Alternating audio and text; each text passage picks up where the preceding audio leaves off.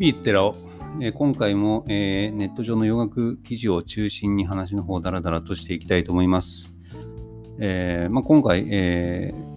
オリンピック絡みの4連休ということで、まあ、特集ということでですね、90年代の25枚ということで、2007年ぐらいに、え自分が選んだ、えー90年代のロックアルバム25枚の、えー紹介というか、まあ、それを見ながらくっちゃべりたいなと思ってます。でまずは定例の、えー洋楽音楽ニュースということで、えー今回ですね、デンマークロックスキルドフェスティバルの YouTube チャンネルは過去のフルライブ映像を60本以上追加ということで、まあ、パッと見ただけでもノエル・ギャラガー、デーモン・アルバン、えージェームス・ブレイク、モグワイ、ブラック・レベル・モーターサイクル・クラブ、あとライアン・アダムス、えーこれがフルライブなんですよね。すごいいいです。まあ、えっと、先ほどライアン・アダムスちょっと見たんですけども、まあ、フジロックのライアン・アダムスを思い出させるような結構、えーがっちりとしたかっこいいステージになっていて、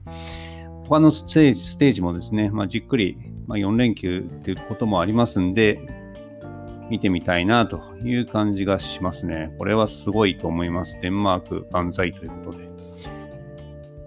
はい、えー Dinosaur Jr.や、えーセバドーで知られるルーバーロー、えー Folk Implosion がオリジナルメンバーである相棒のジョン・デイビスとのデュオとして再結成ですよということで、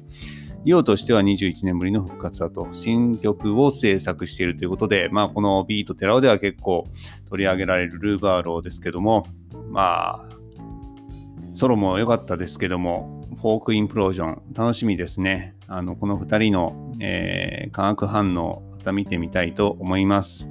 何気にルーバーローは最近絶好調で、ダイナソージュニアの、ね新作でも鍵になってたのはルーバーローの曲だったって感じがしてますね。楽しみですね。はい。えーシューゲーザー名番宣の最新版、シューゲーザーディスクガイド、えーリバイズドエディションが8月12日に発売。新旧名盤を、新旧名盤をさらに追加して、ディスクレビューの総掲載枚数は880枚を突破ということで、結構すごいですね。値段も結構高くて3000円近くかな？あの、するんですけども、まあ、こういう本は何回もそんな話してますけど、ある時に買わないとなかなか手に入らなくって、えー例えばシューゲーザーに後になってハマって、この世界こう深く知りたいよっていう時に、あのーやっぱり買ってないと、もちろん、あのー調べられないというか、すぐに情報を得られないという感じになるんで、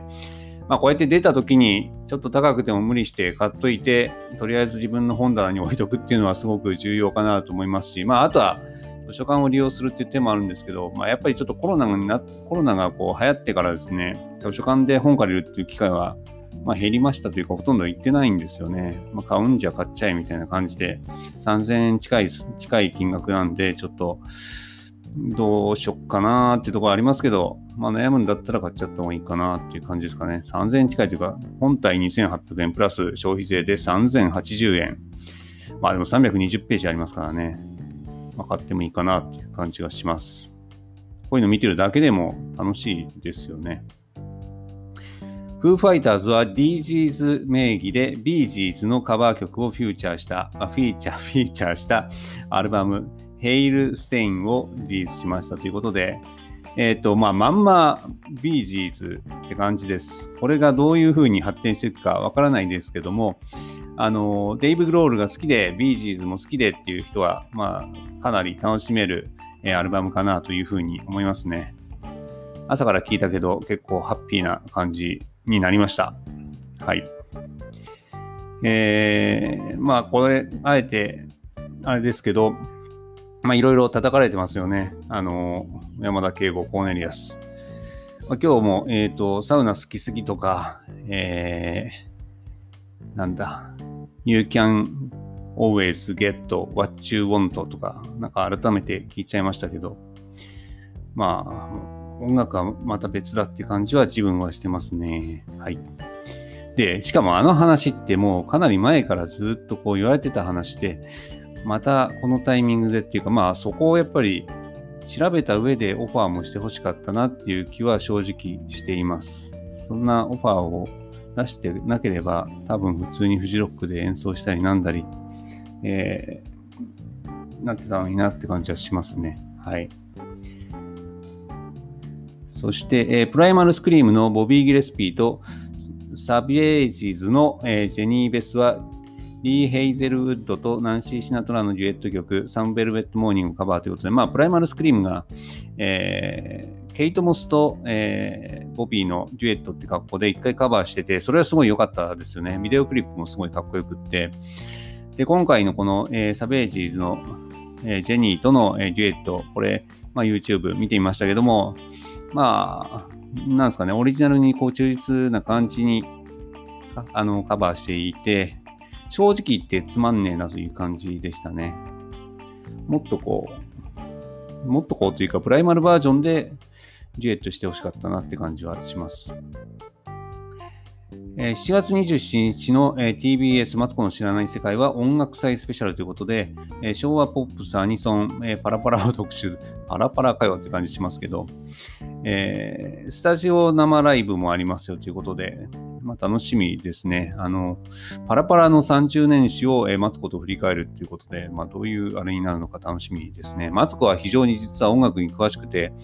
まあ、ジョージ・マイケルとか、まあ、ジョージ・マイケルですけども、その辺についても、あの、知見が深いというかですね、あの、正直言ってミュージックステーションとか、あの、タモさんの後はマツコに、あの、引き継いでもらいたいなって思うんですけど、なかなかそういう話は出てこないですね。もっと音楽番組とかマツコにはやってもらいたいなって思いますね。あと、ミッツ・マングローブとマツコで組むとかね、すごい見てみたい、聞いてみたい感じがします。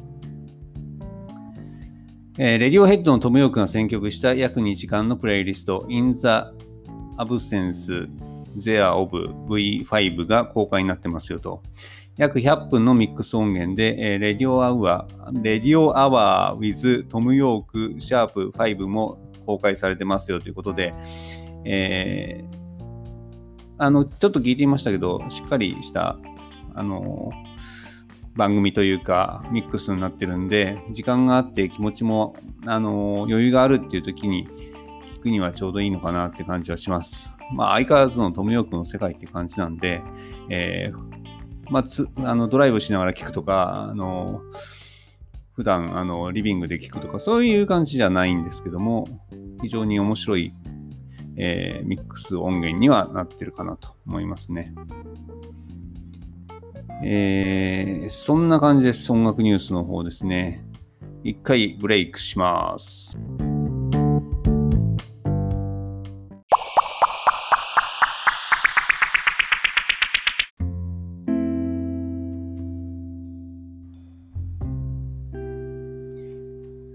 ビート寺尾、えー、特集ということで、90年代の25枚ということで、2007年6月に、えー、選んだ25枚、90年代の25枚です。なんで選んだかっていうと、この当時ですね、レコードコレクターズが25周年企画っていうのをやっていて、えー、3回ぐらいにわたってですね、えー、60年代、えー、70年代、80年代の、まあ、確かこれは100枚だったと思うんですけど、セレクトしたんですね、それぞれの年代年代の。で、それに影響を受けて、なんでまあ90年代やんねんだってことで、自分で選んでみたと。ただなぜか25枚だったっていう、そういう感じですかね。100枚選びたいですね。90年代の100枚。あのまた時間ある時にやってみたいなと思いますし、今回のその2007年に選んだ90年代の25枚と今選んだあの100枚とか25枚は全然違うものに多分なるとは思います。まあそれも楽しみかなって感じですかね。で、まず1枚目、えー、 Modern Life Is Rubbish ブラーまあ、これは入るだろうなと思いますね。まあ、当時も、やっぱりあの、中学か高校の、高校だったのかな？高校ぐらいで、えまあ、最初に聞いたのが For Tomorrow だったんですね。で、なんだこりゃって思ったんですね。そこまで、それまでってやっぱり、どっちかっていうと、まあ、ニルバーナとか、えー、ガンズとか、まあ、その当時、クイーンを聴き始めたばっかりとか、もちろんその前にはビートルズとかすごい聴いてて、どっちかっていうと、あのー、まあ、アメリカ寄りだったり、まあ、ビートルズはイギリスですけど、あのー、王道ロックっぽいものをずっと聞いてて、まあ、今やブラーだって王道ですけど、あの、パンクみたいな、パンクの洗礼を受けたみたいな音楽としては、あのパンクの洗礼っていうか、まあ、ニューウェーブとか、あの、この、このアルバムが初めてだったのかなっていうところで、フォートモローのあの、サウンドにまずちょっとびっくりしたんですね。あの、ギターのまあ、ストロークスのあの感じもあれだったんですけど、音の質感が今まで聴いてた、えー、音楽とちょっと違うなっていう。で、あと、あの、大、大サビっていうかじゃなくって、なんつですかね、フックを聴かした、あの、こじゃれたメロディーに、まあ、正直言って、え、こういうのもあるんだなっていうことで、ノックアウトされましたね。で、その後に、えー、確かビデオクリップをどっかで見たのかなっていう感じですかね。で、えらいかっこいいな、これがイギリスか、みたいな、そういう、まあ、今も For Tomorrow を聞くと、初めて聞いた頃のその印象っていうのがすごく蘇る。そんな感じですね。で、 For Tomorrow からま入り口として入っていって、どんどん他の曲もこの好きになっていったというアルバムですね。あの好きな曲は本当にいっぱいある、えー、アルバムです。で、その時期時期でこう好きな曲っていうのが変わっていくのかな、変わっていってるのかなって感じですね。今、えー、なんだっけ、タイトルちょっと思い出せないんですけど、最初はやっぱり For Tomorrow とか、あの辺が好きだったんですけど、今や、えー、なんだっけ、 Blue Jeans とかなんかってありますよね、そういう曲。あの辺が好きですね。ちょっと待ってくださいね。まあ、曲でね、まあ、とにかくいいアルバムだと思います。今聴いても、 Modern Life Is Rubbish は傑作だなと思いますね。まあ、その当時も、 Parklife、Great Escape も良いのだが、衝撃度はこれが一番。えー、自分のライフスタイルを左右した作品左右したっていうのはよくわかんないですけど、ブリットポップはこのアルバムで始まり、そしてこれこそが決定打だと、えー、言ってますけど、まあ、確かにそうかもしれないなと思います。で、次の1枚、また話題の方ですが、犬は吠えるがキャラバン進む、えー、小沢健二ということで、まあ、これも中学の終わりぐらいだったと思うんですけど、初めて聞いたときは、まあ、シングルから入った、天気読みから入って、まあ、天気読みのジャケット自体も、まあ、それまでの感じとちょっと違ってて、なんだこの世界観みたいな感じやっぱりあったんですけど、初めてそれを、えー、8センチのシングル聞いて、かっきいな、これって思ったですね。これもやっぱり音の質感がそれまで聴いてたの音楽とはちょっと違っていて、これもやっぱりこういう世界があるんだなって感じと、まあ、小沢健二のあの歌い方が、なんだこの素人っぽい歌い方みたいな、それもあったりとか。で、スティーリー・ダンっていう歌詞が結構出てきて、当時、正直言ってなんだか一切わからなかったんですけども、まあ、後になってみれば、スティーリー・ダンっていうのがしっかりこうハマる、えー、アルバムなのかなっていうまあ、そういう高級感のある、え、作品なのかなって感じがしますね。まあ、アルバムジャケットの方もゆっくりもう一回見直したいなって思うんですけど、手元にこれ CD が今ないんですよね。どっか行ってしまったと。今や手に入れることも非常に困難な一枚になっています。まあ、歌詞がすごいとかドラムがすごいとか天使たちのシーンの 10, 10分3秒あたりのカモンがこのアルバムのピークだとか散々語っているので、まあ、ここではあまり書かないが、久々に聞いたらやっぱり宗教以上にやばい音楽だということを当時も書いてます。彼の音源を闇に葬られているものが多い。レコード会社頑張ってほしいとありますけど、まあ、全部ちゃんと、えー、音をもう一回外に出してほしいなってのありますね。はい。まあ、名盤だと思います。今でも、ライフもまあ聞けるけど、やっぱりこっちの方が聞きやすいですかね。ただ、聞きやすいけども、なかなか身近で簡単に聞ける状況になってないのがちょっと残念ですね。犬は吠えるが、キャラバンは進む。はい、えー、3枚目、このペースでいくと時間かかるんでちょっと巻いていきます。3枚目はグレート3のロマンス。これも名盤ですよね。あの、まあ、こうまんま読むと、バランス感覚などデビュー当時から皆無だったグレート3。誰が選んでもベストはこの作品。90年代という終わりを予感したディケイドをこれほど反映したアルバムは世界的にも珍しいんじゃないかと。ボロボロがそのままボロボロに表現される。まあ、白根高くは手動の音作りだったようだが、当時の片寄せの、まあ、やばい感じがアルバム全体をこう支配してますよと。いうことですね。で、そうですね。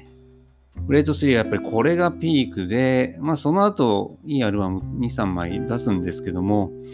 まあ、再結成してからは、やっぱりこういうこうギリギリのところで踏みとどまってるような作品っていうのは出してないし、まあもう、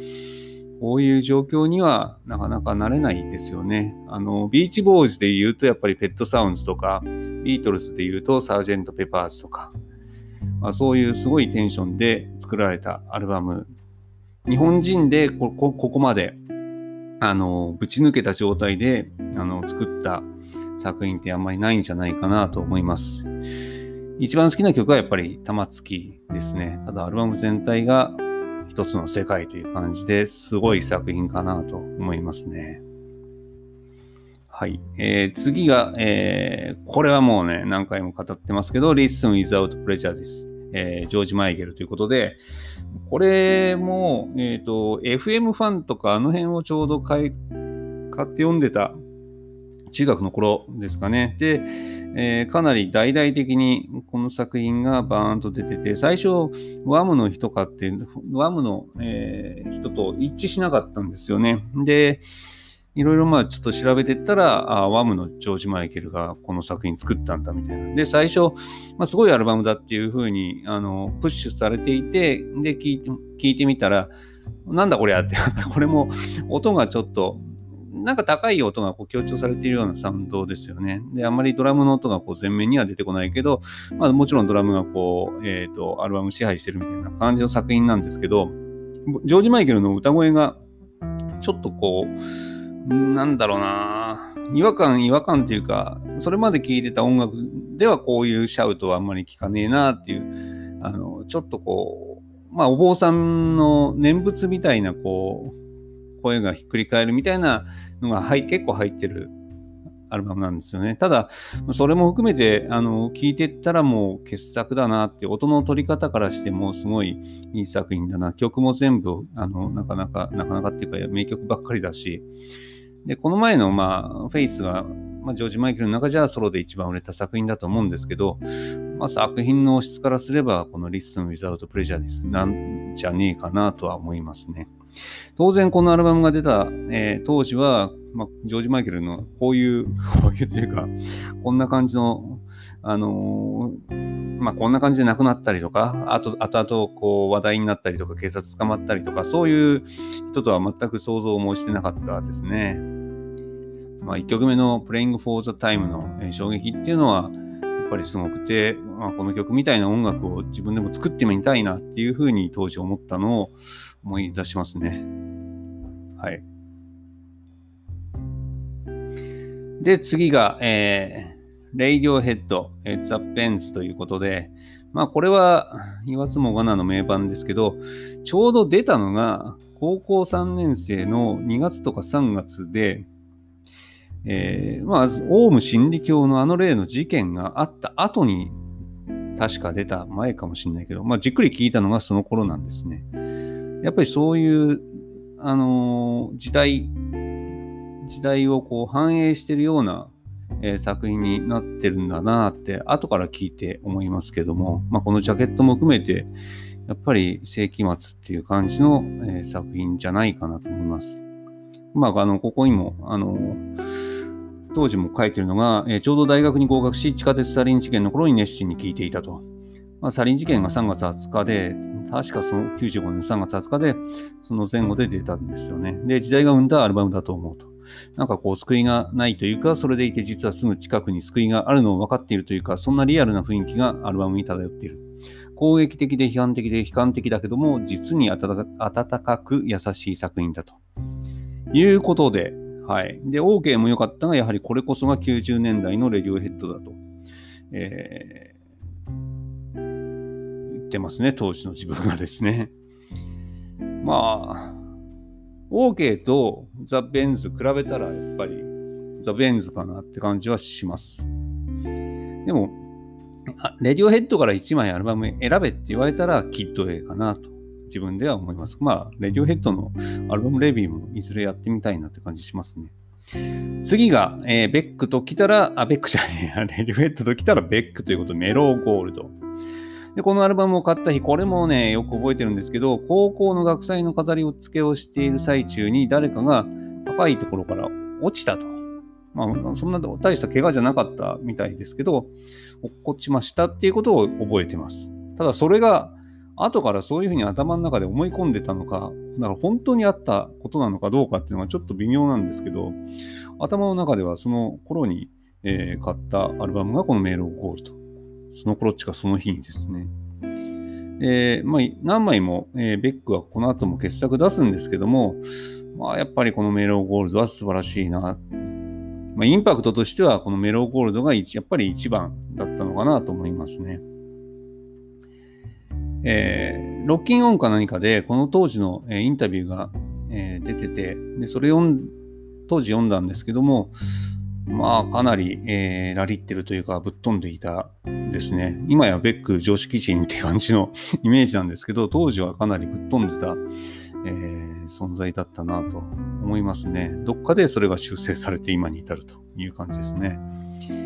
で、田中総一郎氏が、えー、ロッキンオンでこのアルバムをレビューしていて、この先行き止まりってタイトルで書いてたんですね。まあ、この先行き止まりって、これすごい衝撃的だったんですよ。なんだすげえタイトルだな。どういう作品なんだろうって思ったのはすごく、まあそういうのもあって買ったんですよね、このアルバム。まあ、もちろんあの、ビルボードトップ40とかで、えー、ルーザーが何回もかかってたんで、それもあって買ったっていうのもあるんですけど、まあ最初は Loser ばっかり聴いてたイメージは残ってますね。 Loser ばっか聴いてて、で、徐々に他の曲も聴いてって、ああ、いいなってなったという感じですね。まあ、ベックの中で1枚選べと言ったら、そうですね、当時も、2007年当時も言ってるけども、やっぱり One Foot in the Grave が一番好きかもしれないですね。これもレビューしてみたいですね。ベックもアルバムレビュー。えー、次の1枚が、えー、パルプフィクションサントラということで、まあ、あの、大学当時車、長距離、長距離、長距離を走る車の中とかでよく聴いたアルバム、ぶっ飛ばすときは、えー、1曲目でバーっとね、あの、車ぶっ飛ばしたりとか、えー、アージオーバーキルの曲を結構聴きながら、まあ、酒飲んだりとかよくやったなって感じがします。アージ・オーバーキルの曲をチョイスしてきたタランティーノのセンス、ある意味渋谷系にも通じる、えー、取捨選択の素晴らしさ、すなわちめちゃくちゃ90年代的な一枚だと思うと言ってますね。アホみたいにいろんな場所になっていたし、車や部屋で仲間とよく聴いていた。それだけあの時代に合っていたということ。今でもこれを聞くと当時の雰囲気が俺の中では蘇る。まあまあ、まさにその通りだと思います。映画も2年前かなぐらいに、えーと、映画館でリバイバル上映されていて、まあ、見たらやっぱりすげえ面白い映画ですよね、パルプフィクション。で、家とかで、えー、DVD とか配信とかで見るよりも、やっぱり映画館で見るのが一番面白い作品じゃないかなというふうに思います。続いては Use Your Illusion Guns N' Roses 特に1の方ということで、まあ、15、16ぐらいで出た自分が15、16ぐらいでの時に出たアルバムだと思うんですけど、まあ、すごいかっこいい。で、当時アクセルの短パン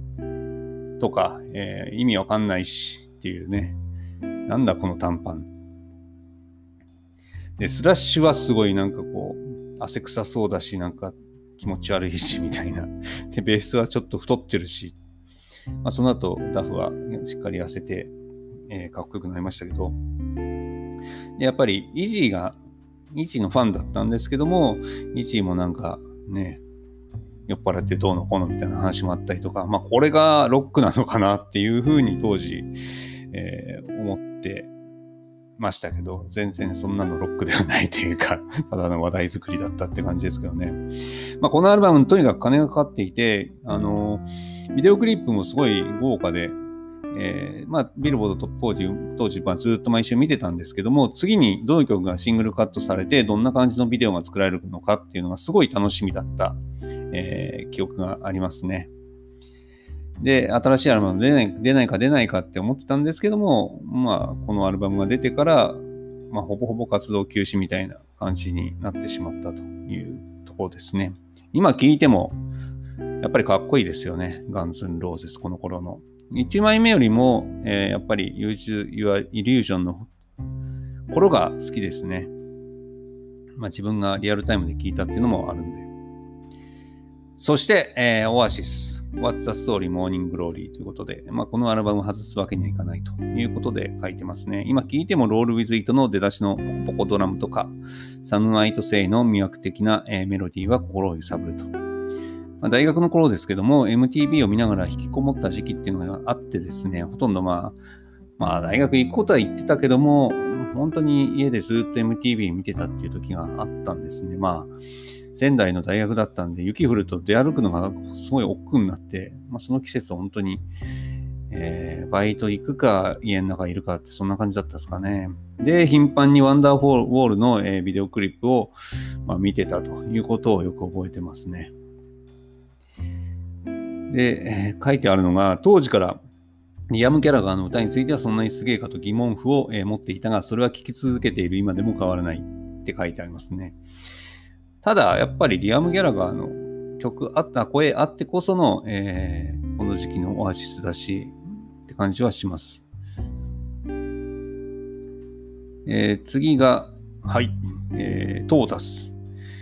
えー、 Millions Now Living Will Never Die ということで、魚アルバムって呼んでますね、勝手に。これは、まあ、90年代の1枚で選んでるんですけども、まあ、2000年になってからトータスっていうのは2000年代入ってからトータスは聴いて、まあ、リアルタイムで聴いてたアルバムじゃないです。で、ベロンベロンに酔っ払った後に、えー、村田の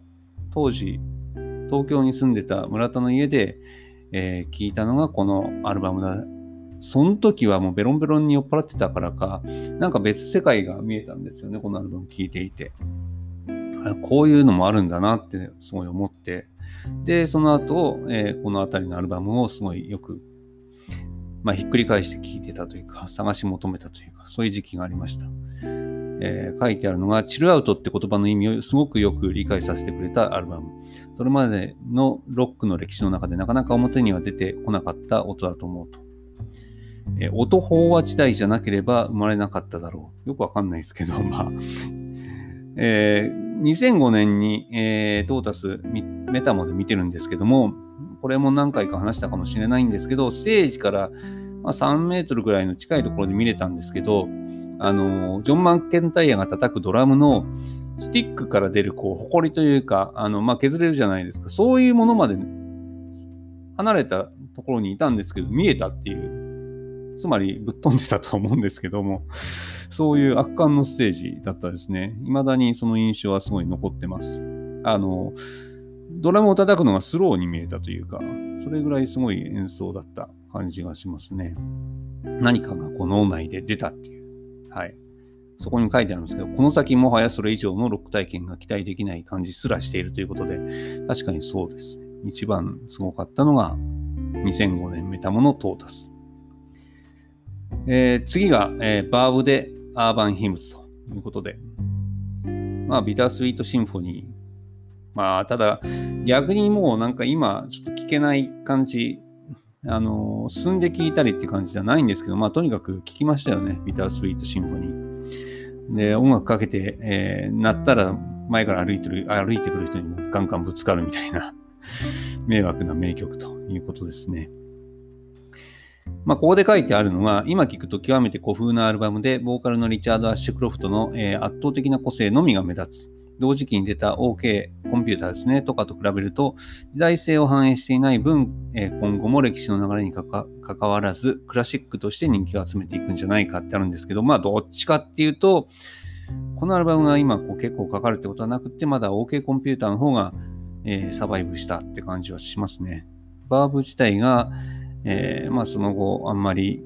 リチャード・アッシュクロフトが、えー、混迷してしまったっていうのもあって、まあ、リスペクトとか話題にはなってない感じはします。ちょっと残念ですけど、まあこのアルバムは傑作ですね。改めてなんか聴きたくなりましたね。そして、えー、まだまだあるんですね、これが。とりあえずじゃあ今日はここまでにしましょう。何枚紹介したかな ?1、2、3、4、5、6、7、8、9、10、11、11枚。えー、90年代の25枚。えー、から、えー、今日は11枚、えー、紹介させていただきました。紹介したのは、えー、 Modern Life Is Rubbish ブラー。えー犬は吠えるがキャラバンは進む、小沢健二、えーロマンスグレート3、Listen Without Prejudice、えーマイケル、あマイケル、ジョージ・マイケル、えー The Bends、レディオヘッド、 Mellow Gold、えーベック、 Pulp Fiction、えー、Use Your Illusion、ガンズ・アンド・ローゼズ、What's the Story Morning Glory、Oasis、えー、Millions Now Living Will Never Die、トータス、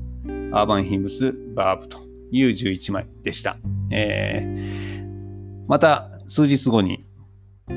あと14枚、えー紹介したいと思います。今日はここまで。